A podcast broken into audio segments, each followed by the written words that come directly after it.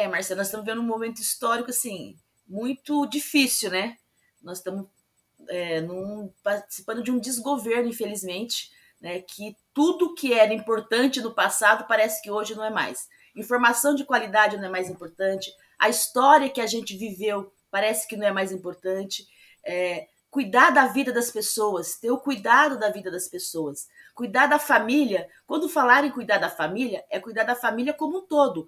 É da família tradicional, das novas famílias constituídas. Então não tem um padrão hoje que esse serve e esse não serve. Então eu tenho visto que e o perigo que nós corremos da democracia.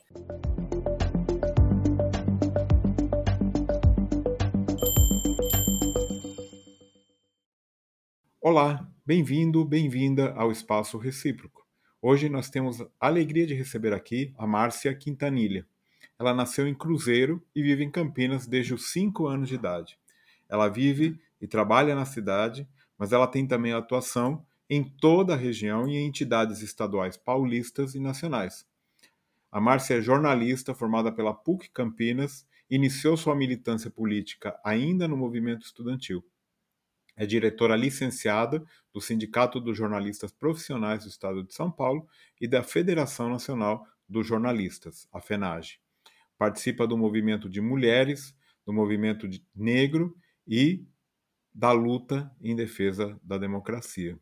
Márcia, em primeiro lugar, naturalmente, queria agradecer o teu tempo e disponibilidade por estar aqui hoje com a gente, conversando um pouquinho sobre os nossos desafios futuros. Bom dia, professor Marcelo. Eu que agradeço a oportunidade da gente poder conversar, dialogar sobre a minha vida, sobre a, a democracia, sobre o nosso país e sobre o nosso Estado. Muito bom. É, Márcia, você é, milita no PCdoB desde o tempo de estudante. Foi presidente do partido aqui em Campinas, tem atuação muito importante na articulação política. Por que, que você agora decidiu se candidatar?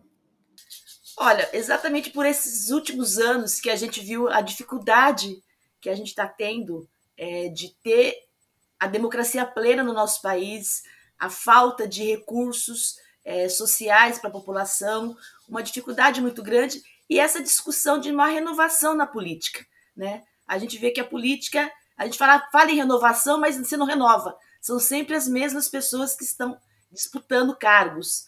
E aí, numa discussão aqui do partido, é, discutimos assim, ah, vamos ver outros nomes, né? A gente tem bons nomes, a gente teve o, o Sérgio Benassi, que foi nosso vereador por muitos anos, foi candidato já a deputado estadual, o Gustavo Peta, que é nosso atual vereador, já disputou várias eleições de deputado estadual, e a gente achou que chegou a hora de ter uma outra, outras pessoas também para ocupar esse espaço e poder ter uma cara nova na política.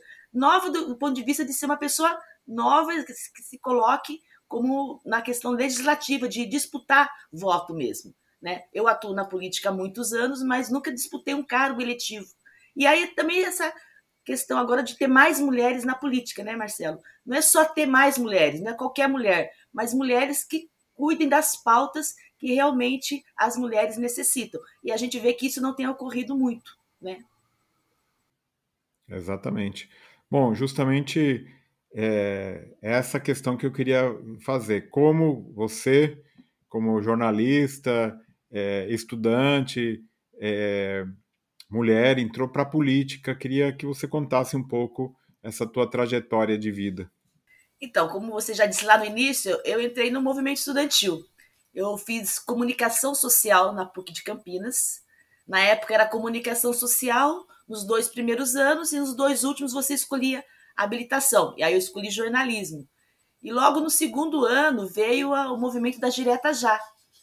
Então a gente participou, sim, efetivamente é, no, no, processo da Direta Já. Na época já era do diretório acadêmico da Faculdade de, da, de Comunicação e era aquelas passeatas que eram quase que diárias, né? Na, aqui na PUC, a universidade, os estudantes promoviam passeatas quase que diárias por causa da direta já. E eu fui me apaixonando por esse ambiente político, porque era assim, era uma coisa nova para mim, né? Eu não tinha atuado no movimento estudantil na época de secundarista, foi mesmo na universidade, e era aquela coisa eloquente, né? De você ver as pessoas lutando por uma democracia. Aí eu comecei a entender o que, que era isso, por que, que a gente não tinha democracia, e aí você, aí a gente foi entendendo um pouco o que, que estava acontecendo no país e o que estava em jogo, né? As nossas liberdades. A gente precisava ter liberdade política, liberdade de decidir em quem votar, liberdade de poder ir e vir e estava no finalzinho ali, né, do aí foi o final praticamente uma quase o final do, do regime militar, que depois teve depois das, das diretas já veio o, a eleição do Tancredo Neves, é, então, assim, então toda aquela história que eu vivi. Então, isso foi me apaixonando. E aí eu continuei, foi, aí fui pro DCE, me formei jornalista, trabalhei aqui em Campinas em rádio. Depois, quando o Quercia comprou a rádio Record lá em São Paulo, eu mudei para São Paulo para trabalhar lá e voltei para Campinas no final de 93, 94 para trabalhar na Câmara com o Sérgio Benassi. E sempre atuando na política e participando dos movimentos sociais, porque daí eu me apaixonei e me joguei, né? Muito bom. E, e, justamente você tem um histórico de eh, atuação em causas populares contra injustiças. O problema é que hoje em dia, infelizmente, ainda continuam muitas é, e muito difícil de combater essa desigualdade, né? Eu queria saber um pouquinho mais quais são as principais pautas do teu programa relacionadas com essas questões. Então, acho que hoje a gente vive uma situação de miserabilidade da população brasileira, né? Diferente do que a gente estava no pleno emprego, as pessoas tínhamos tirado as pessoas do mapa da fome nos governos Lula e Dilma, a gente vê que isso voltou. Né? Então, acho que uma das coisas principais, e com esse recorte também feminista, é trabalhar por emprego e renda. Porque as pessoas precisam ter emprego, precisa ter renda para poder sustentar suas famílias. Saúde de qualidade e educação pública de qualidade também. Que eu acho que esses são os principais eixos que eu tenho discutido na minha campanha, até porque eu tenho é, ido muito em reuniões, principalmente nos bairros, nos bairros que eu já conheço, porque também nesse período eu trabalhei nos mandatos do Benassi e estava no mandato do Gustavo, então sempre participei das reuniões na periferia, é, na regularização fundiária, que na época do Benassi a gente discutiu muito isso. Eu cheguei a fazer várias reuniões com em ocupações, em lugares de regularização, então eu sei exatamente qual é a dor dessas pessoas, as necessidades que elas precisam. Então acho que ter uma discussão sobre emprego e renda, principalmente aqui na região de Campinas, que é uma região riquíssima de desenvolvimento, de, das empresas que foram embora, como a gente faz essa discussão de trazer o polo tecnológico de inovação que nós temos. Então, como tirar proveito disso para gerar emprego e renda e com recorte nas mulheres, na juventude, na população negra e LGBTQIA. Muito legal, muito importante. E você também tem toda uma outra área de atuação que, que você faz, que é pela defesa dos jornalistas, das jornalistas, do jornalismo em geral, de uma regulamentação profissional. Queria que você contasse um pouquinho dessa luta e o que, que precisa ser feito, mesmo para pessoas que não são da área jornalística. Então, essa luta nossa já vem desde 2001, quando numa decisão é, absurda, é, foi retirada a formação específica para exercício da profissão do jornalismo. Né? Nós tínhamos na nossa regulamentação a exigência do diploma, mas a exigência do diploma, sim, para a pessoa ter uma formação básica para poder atuar. Desde 2001 isso caiu e nós não conseguimos ainda é, restabelecer isso. Só caiu a questão do diploma. As outras questões da regulamentação profissional, elas continuam. Cinco horas diária, é ter, as pessoas terem no mínimo, né, é, terem condições de poder atuar como jornalista, e a gente acabou entrando num vazio muito grande. Hoje no Brasil, a gente brinca na, lá na nossa, nas entidades que no Brasil você nasce, você tem direito a duas coisas: certidão de nascimento e ter direito a ser jornalista. Porque hoje, se você chega no Ministério do Trabalho, na Secretaria Regional do Trabalho, com o RG, você tira já o MTB de jornalista, que é um absurdo. Né? Nós tivemos casos depois disso que caiu a questão do diploma, de pessoas analfabetas de irem tirar é, a, o registro de jornalismo exatamente porque o STF apoiou uma decisão. Né? E o que a gente acha importante, porque a formação específica não é só para a pessoa que sabe ler, escrever, mas ela tem é responsabilidade, inclusive social, porque o jornalismo ele pode ajudar vidas ou ele pode acabar com vidas. Nós temos vários casos né, de, de matérias, de publicações que destruíram famílias. Não sei se você lembra daquela história da escola de base, né? Que por uma matéria equivocada destruiu várias pessoas, destruiu uma escola e que depois se viu que não era nada daquilo. Então, assim, e, aí, e como nós não temos também, além da regulamentação, uma luta nossa é sobre o Conselho Federal de Jornalismo. Nós não temos um conselho, porque o conselho é que cuida dessa questão, é, inclusive da ética, né? É, como a OAB tem, outras outras profissões têm. O jornalismo não tem, exatamente por uma reserva de mercado que as empresas acham que elas têm que ter. Porque a gente brinca que no Brasil a gente não tem liberdade de imprensa, a gente tem liberdade da empresa. A empresa faz o que quer, né? Então, e aí essa questão ética acaba ficando mais para as entidades, tanto os sindicatos como a FENAGE, que são entidades de classe, de discutir salário, de discutir é, outras coisas que não é o exercício profissional, mas a gente acaba tendo que fazer isso por falta de ter um conselho. Então essa luta minha muito grande do jornalismo e do jornalista é que a regulamentação ela também ajuda a você regulamentar a forma de, do trabalho das pessoas, né? De ter pessoas com responsabilidade, porque o jornalismo ele é essencial para a democracia, ele é essencial para levar informação de qualidade para a população. E a gente está vivendo num país que essa questão da qualidade de informação ela anda muito perigosa, né? Sem dúvida. Falando em informação, é, é um aspecto que aparentemente veio para ficar e que se intensifica nas campanhas, infelizmente, são as fake news, né? É, você, como jornalista que tem pensado esse assunto, queria ouvir a tua opinião sobre como combater as notícias falsas, o negacionismo, a desinformação. Exatamente, isso é uma das grandes, é, é, é uma das frentes de luta das nossas entidades, o combate à fake news. E o combate à fake news ela se dá com a informação de qualidade, exatamente. É, procurar sites de, é, confiáveis, saber quem que está mandando aquela informação, fazer pesquisa, tomar cuidado com os seus equipamentos, né? Principalmente o WhatsApp, a gente viu que hoje ele é uma arma, né? Uma, existe uma arma de fake news, é o WhatsApp. É o grupo da família, é o grupo da tia, é o grupo da igreja. Então, antes de repassar a informação, checar de onde que ela vem, qual é a qualidade. Se há informações muito absurdas, normalmente elas tendem a ser fake news, né? E normalmente acaba acontecendo em grupos familiares, em grupos de bairro de, de, e de igreja. Então, assim, as pessoas precisam é, confiar mais nas, nos, na, nos jornalistas conhecidos, nos sites conhecidos, para poder checar a informação. Tem vários sites que você checa esse tipo de informação, né? É, para poder. É claro que as pessoas acabam não tendo tempo.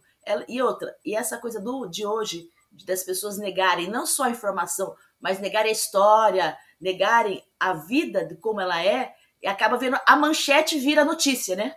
Porque às vezes a pessoa só vê a manchete e não vai ver o texto. E às vezes a manchete não tem nada a ver com o texto, né? Então o que a gente tem feito, esse trabalho é exatamente isso das pessoas é, pesquisarem muito as informações que elas recebem, principalmente se informações é, escalabrosas, que são aquelas coisas absurdas que a gente recebe e que antes de passar para frente e não ter a necessidade de passar tudo para frente, né, Marcelo? Você não pode ficar enchendo as pessoas de muita informação, né? Agora, tem que ter informação de qualidade. E para isso é pesquisar em sites seguros e de qualidade que você confie naquelas pessoas para poder é, dar informação de qualidade para as pessoas. E sem dúvida alguma também fortalecer o jornalismo profissional, né? Que afinal de contas está tão enfraquecido, infelizmente, né? com com essa força né, que tem as redes sociais, que acaba, às vezes, uma notícia falsa virando notícia, né, simplesmente. Acho que é isso é importante. Ô, Márcia, queria saber como você está enxergando esse momento atual que a gente está vivendo, esses retrocessos, esse, esse momento da política. É, queria saber, claro, eu acho que você deve ser otimista, né? Porque afinal de contas está se candidatando, mas queria ver a tua opinião sobre esse momento histórico que a gente está vivendo. É, Marcelo, nós estamos vivendo um momento histórico, assim, muito difícil, né? Nós estamos é, num, participando de um desgoverno, infelizmente, né? Que tudo que era importante no passado parece que hoje não é mais. informação de qualidade não é mais importante, a história que a gente viveu parece que não é mais importante. É, cuidar da vida das pessoas, ter o cuidado da vida das pessoas, cuidar da família. Quando falar em cuidar da família, é cuidar da família como um todo, é da família tradicional, das novas famílias constituídas. Então não tem um padrão hoje que esse serve e esse não serve. Então eu tenho visto que e o perigo que nós corremos da democracia, né? Nós estamos aqui parece que vivendo 40 anos atrás, quando a gente estava lutando para ter democracia no Brasil, nós estamos novamente nessa discussão da democracia, do Estado democrático de direito, porque nós estamos vivendo numa situação de que parece que nada do que foi feito no passado valeu a pena, né? Porque tudo é questionado, né? Você não tem as nossas liberdades, parece que elas estão ficando é, sendo incomodando outras pessoas porque essa questão da do direito de ir e vir, das liberdades religiosas, da liberdade de ser o que você quer ser, que é, é, você que decide o que você quer ser na vida, né? Você decide que religião que você vai ter, você que decide a orientação sexual que você vai ter, e isso parece que retrocedeu de, de uma forma muito grande, exatamente por uns discursos de ódio que a gente tem percebido, né? Muito grande nos últimos quatro anos. Então, o meu empenho é trabalhar para que é, o mais importante é que a gente restabeleça, restabeleça a democracia plena mesmo no nosso país. E é isso que está em jogo nessas eleições. Né? É, eu acho que é a, a barbárie contra a civilização. E eu acho que a gente tem que voltar a ser um país da civilização, um país que, que estava em crescimento, um país que era a quinta economia do mundo e que a gente perdeu tudo isso. Né? Exatamente por conta desse, além do discurso de ódio, da falta de políticas econômicas e de políticas sociais que elevasse as condições melhores da vida do nosso povo. Né? Então, a minha batalha nessas eleições, mais do que fazer a campanha para deputado estadual, para a gente poder é, ter um, voltar a ter um estado também de São Paulo produtivo, é voltar a ter uma nação brasileira democrática de qualidade, porque sem democracia não tem saúde, não tem educação e não tem emprego. É isso aí. Márcio, e, e, a questão feminina? Você também coloca isso muito forte no teu programa, né, da participação feminina. É, a gente vê que, infelizmente, ainda né, o número de candidatas é baixo. É, como que a gente pode fazer para melhorar um pouco essa situação?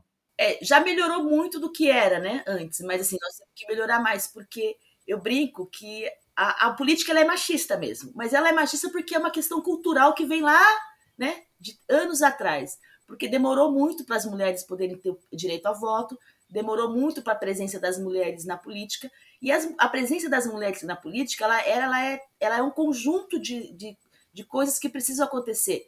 É, ter mais creches para os seus filhos ficarem na escola, porque a gente ainda vive numa situação machista que é a mulher que é responsável pelo cuidado dos filhos. Não é todas as famílias que têm essa distribuição de responsabilidades. Né? principalmente na periferia, isso ainda é muito difícil de você entender que homem e mulher estão lado a lado na construção da sua família, de distribuir as responsabilidades no cuidado da casa, no cuidado dos filhos. Então, a discussão que eu faço da questão de mais participação das mulheres na política é ter políticas que dê condições para essa mulher estar na política. Então, ela precisa ter emprego, ela precisa ter condições de salariais iguais, porque a gente sabe que em alguns lugares e algumas empresas há ainda diferença de salários de mulheres para homens, né? de ter espaço para poder. É, a carga horária dela também acaba sendo é, diferente, porque a mulher tem uma carga horária tripla, né? Trabalha, chega em casa, vai fazer coisa, depois ainda tem que se cuidar de você, tem que cuidar dos filhos. Então, assim, é discutir uma política como um todo, a política de trabalho, de renda, é, de valorização da profissional, de ter mais condições de, de estudo, né? Por exemplo, hoje é muito agora que começa a ter as, as universidades a pensar em espaço para as estudantes mães, né? Não era isso não era no passado, não isso não acontecia. Se você tivesse um filho, você não conseguiria, não tivesse quem cuidasse, você não poderia mais estudar. E eu vejo que as universidades estão avançando bastante nisso, de ter o espaço para que as, as mães universitárias ou pós-graduandas possam ter onde deixar teus filhos para poder é, dar conta da sua profissão e dar conta da sua qualificação. Então, assim, é toda uma política que ela tem englobado em todas as áreas. ela, ela é transversal, mas ela está em todas as áreas, na economia, na saúde, na educação, para poder dar condições das mulheres participarem mais da política. E também dar orientação política para essas mulheres, né? Elas têm que ter suas opiniões e de saber que ela também tem condições de escolher em quem vai votar e votar é, na, na, com, seu, com, a sua consciência. Não porque foi indicada por um companheiro ou por um pai, mas porque ela tem, ela tem é, acesso à informação e ela tem qualificação para isso. É um trabalho difícil, mas nós estamos fazendo. Sem dúvida, isso que eu ia mencionar. Tem, tem um caminho ainda, infelizmente, muito longo para seguir, tem muitos desafios para fazer, e por isso mesmo é tão importante a gente ter candidatos que pensem e que proponham esses assuntos é, neste, nesta eleição que a gente está vivendo hoje em dia. Márcia, agora eu queria te perguntar, é, pedir um pouco algumas dicas, né? Queria que você recomendasse um livro, um podcast, uma série, um filme, um canal do YouTube, qualquer coisa que você lembrar, imaginar e pensar que pode ser interessante para os nossos ouvintes. Olha, você sabe que eu até separei aqui, né?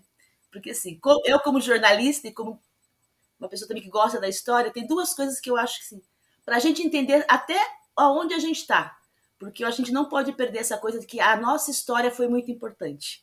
Então, tem uma coisa que eu indico, que eu acho que eu sou apaixonada, é um livro, eu não sei se você leu, Chateau, o Rei do Brasil, do Fernando de Moraes. E eu tenho uma história muito legal com o Fernando, que quando ele lançou o livro, ele fez um curso aí na Unicamp de escrita é, literária. E eu participei desse curso. E era, ele estava finalizando o livro. Tanto é que na dedicatória ele fala sobre isso. Que eu participei do, do, do, do início né, do livro. Né? E esse livro é importante porque ele fala do Chateaubriand, do que era o dono dos diários associados, que era um conglomerado de jornais, de coisa, e era um cara que tinha muito poder no Brasil, né, até 1960. E aí a gente, se a gente você vê para os dias atuais, é mais ou menos o que é a Globo dos Roberto Marinho, né? Então, como que essa coisa da imprensa e da mídia, ela é muito perigosa, ela pode ser muito perigosa de enaltecer, de fazer as pessoas crescerem também ou derrotar essas pessoas, né? Então, essa coisa do poder muito concentrado, ela é muito, ela é muito importante a gente entender porque ela é muito perigosa. Então, é, ler o livro do Chateau, a gente consegue, inclusive, se transpassar para o que aconteceu agora, o que acontece agora exatamente no grande poder que a mídia tem no Brasil. Né?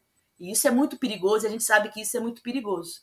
E um outro livro que eu acho importante também é o Escravidão, do Laurentino Gomes. Esse aqui é o primeiro, é o primeiro volume, tenho três. Para quem quer entender um pouco o que é esse racismo estrutural e cultural, como é que ele começou, ele se deu no nosso país. Então, é um livro que faz a gente entender e pensar como é que a gente ainda está nessa situação hoje, mas se a gente lê, é, é, ele faz uma abordagem muito importante. E um podcast, eu já vou emendar, tá? Eu, assim, era um só, mas eu já vou emendar. Eu, chama Papo de Política, que é da Natuza Neri, é, André Sadi, é, é, a Vadvogue, a Mônica Vadvogue, elas se, elas se, cada dia, cada semana é uma, é duas ou três delas que fazem e que elas fazem um balanço do que aconteceu na política no Brasil na última semana. Ele é toda quinta-feira, a partir de, das 9 horas da manhã, você acessando é, qual é a, a, o streaming que você usa de podcast, você usa lá. E é pelo olhar das mulheres, né? Então, acho muito interessante esse podcast podcast delas, de, chama Papo de Política, porque você tem um, um levantamento aí do que foi a política do Brasil, que né, ela é bem efusiva né, durante a semana, e aí pelo olhar feminino, eu acho bem interessante. Muito legal. É, Márcia, agora a gente tem um quadro aqui, como você sabe, que chama Arqueologia Acadêmica. Pedir imagens e lembranças do tempo de universidade. Você me mandou duas fotos. Queria que você contasse um pouco sobre essas fotos que você enviou. Então, eu mandei uma foto que acho que é uma foto que, é, que é, é, faz parte da minha história do que eu sou hoje, que é uma foto das, das direta já, das passeatas que a gente fazia, das direta já, e que isso marcou a minha vida assim de uma forma muito grande, que é o que eu sou, o que eu sou hoje, exatamente por ter participado disso. Então, depois da direta já, a gente participou nós participamos de várias atividades na universidade que nos fez ir para a luta. Então eu lembro é, quando a gente a PUC é, fornecia para gente ônibus gratuito quem tá morava quem estava no centro para ir para o Campus 1, porque naquela época você não tinha tanto transporte público, né? Então e aí a PUC parou de fornecer isso e aí começamos a ter que pagar ônibus. Então a gente pulava catraca. Teve uma vez que a gente foi parar, o motorista levou a gente com ônibus e tudo para a delegacia de Barão Geraldo. Então, é, então, assim, a gente tinha as mensalidades eram muito caras. E aí o que a gente fazia? A gente, não sei, essa organização que a gente tinha até hoje, eu fico me perguntando. A gente recolhia o carnê de todo mundo na universidade. Eu ficava responsável pela comunicação, até negociar com a universidade para poder baixar a mensalidade e depois a gente devolvia os carnês para todo mundo. Como a gente conseguia fazer isso? Sendo uns malucos fazendo de, é, política estudantil, eu não sei, mas a gente conseguia. Então, isso tudo tem a ver com essa foto. Essa, essa foto me fez entrar na política e fazer as lutas que a gente né, eram necessárias naquela época no movimento estudantil. Então, eu tenho muito orgulho de ter participado disso. E a outra foto é a foto da que foi meu último ano de faculdade das eleições da Uni, foram eleições diretas da Uni, da União Nacional dos Estudantes, em 1986, que foi exatamente o marco final da minha atuação na universidade. Né? Era meu último ano, a gente estava fazendo ali a campanha da Uni, eu já estava estagiando na Rádio Andorinhas, eu já fazia estágio, então eu já estava indo para a profissão, mas falei, não, é minha última coisa que eu vou fazer na universidade, no movimento estudantil, então é, fazia o estágio de entrava às 5 horas da manhã na Rádio Andorinhas, entrava com o Antônio Franco para apresentar o jornal, ajudava a produzir, saía da, da, da emissora 11 horas da manhã, ia fazer movimento estudantil à tarde e à noite ia terminar meu curso, que estava no último ano. Legal. Falando em graduação aí, eu queria que você comentasse a tua melhor e a tua pior lembrança da graduação. Hum, Olha, a minha pior lembrança da graduação eram as, as aulas de estatística. Eu tinha pavor de estatística, eu ficava mas o que, que eu vou fazer com estatística do jornalismo? Não, então até que eu fiquei em DP, né? Jornal, em estatística, porque eu não conseguia. Então, de aula de estatística eu já tremia. Até porque eu participava às vezes, poucas vezes da aula. Então, assim, era uma, uma aula que me deixava desesperada. Depois de alguns anos formada, eu fui entender a importância da estatística na nossa profissão, do ponto de vista das coisas que você precisa fazer para poder é, escrever uma matéria que precisa de dados, de, né? Então, assim, mas na, na universidade isso era terrível. E o, e o que eu tinha de bom, na verdade, eram as aulas que eu gostava do que hoje, hoje a juventude e as pessoas mais novas não têm que era como você fazer a produção das coisas para elas aparecerem. Por exemplo, o laboratório de fotografia, que você fazia foto, aí você entrava naquele estúdio todo fechado, todo escuro, com aquela luzinha vermelha, pegava o papel fotográfico, colocava naquele líquido, daqui a pouco você ia vendo a foto aparecer. Hoje você com as máquinas digitais, você nem, ninguém nem imagina como é que era isso, né? E, o, e os pestaps, né? De você ficar sentado também na sala, no laboratório, de montar com a letra 7, o, o jornalzinho que ia sair, o boletim. A gente, eu passei madrugadas e madrugadas no DCE montando o boletim da, do DCE para poder no dia seguinte distribuir para os estudantes, que isso aprendi na, na, na, faculdade, aí eu mesma que fazia junto com uma outra colega, para ter. Então, assim, essas são duas experiências marcantes para mim que hoje eu sei que não existe mais. As pessoas, hoje você tem o um aplicativo, você faz tudo, mas são coisas que ficaram para a vida. Né? E eu acho que muitas coisas que eu fico chata, porque também trabalho com com produção gráfica, de quando eu faço assessorias, porque eu também faço assessoria, é, trabalho com freelas, é, de ver o material que ele não está muito certo, né? por causa dessa dessa história que eu tive, né, de ter participado da produção, de como que uma fotografia nasce, de como que um material é produzido para poder chegar aonde a gente chegou hoje. É óbvio que hoje é muito mais fácil. Você faz em horas o que você demorava dias, mas era muito gratificante e foi uma experiência muito legal que eu não esqueço nunca. Muito legal. E uma aula inesquecível?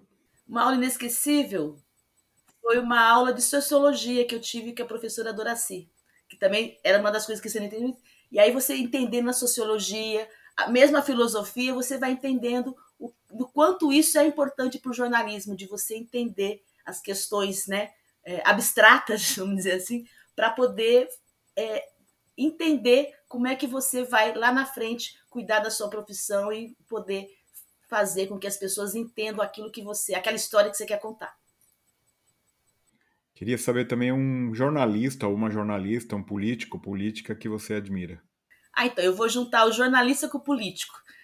Eu sou do PCdoB, comunista, e o meu ídolo, né, que já morreu, era o João Amazonas, que era jornalista, que foi perseguido pela ditadura, foi é, teve várias é, foi preso político e é o ideólogo do PCdoB, né? Então eu tenho muito orgulho de ter conhecido ele, ter feito foto com ele e de ter ouvido várias histórias que ele contou, por exemplo, essa questão da frente ampla de 1989 do Lula, quem fez, quem deu a sugestão numa reunião que estavam os partidos foi ele. Então assim, eu tenho muito orgulho de ter participado e de ter ouvido algumas vezes é, o João Amazonas ter é, discursado, ter falado, porque isso faz parte da minha história também como formação né, política da, da ideologia que hoje eu acredito. Muito bom. E, para finalizar, uma grande habilidade que você tem, mas não está no seu currículo. Olha, eu não tenho muitas habilidades, até tento, mas assim, é, eu acho que eu sou uma pessoa que eu gosto muito de ouvir. Então, eu acho que eu tenho uma habilidade que é essa coisa da escuta, de ouvir bastante as pessoas. É isso que eu acho que eu fico assim, eu passo horas e horas e horas de pessoas que depois de muito tempo que eu vou encontrar, falam, ah, se você não tivesse falado comigo, foi muito importante. Então, assim, essa coisa da escuta. Isso para falar é, dessa habilidade de, eu acho, de ter paciência de, de estar próximo ao outro.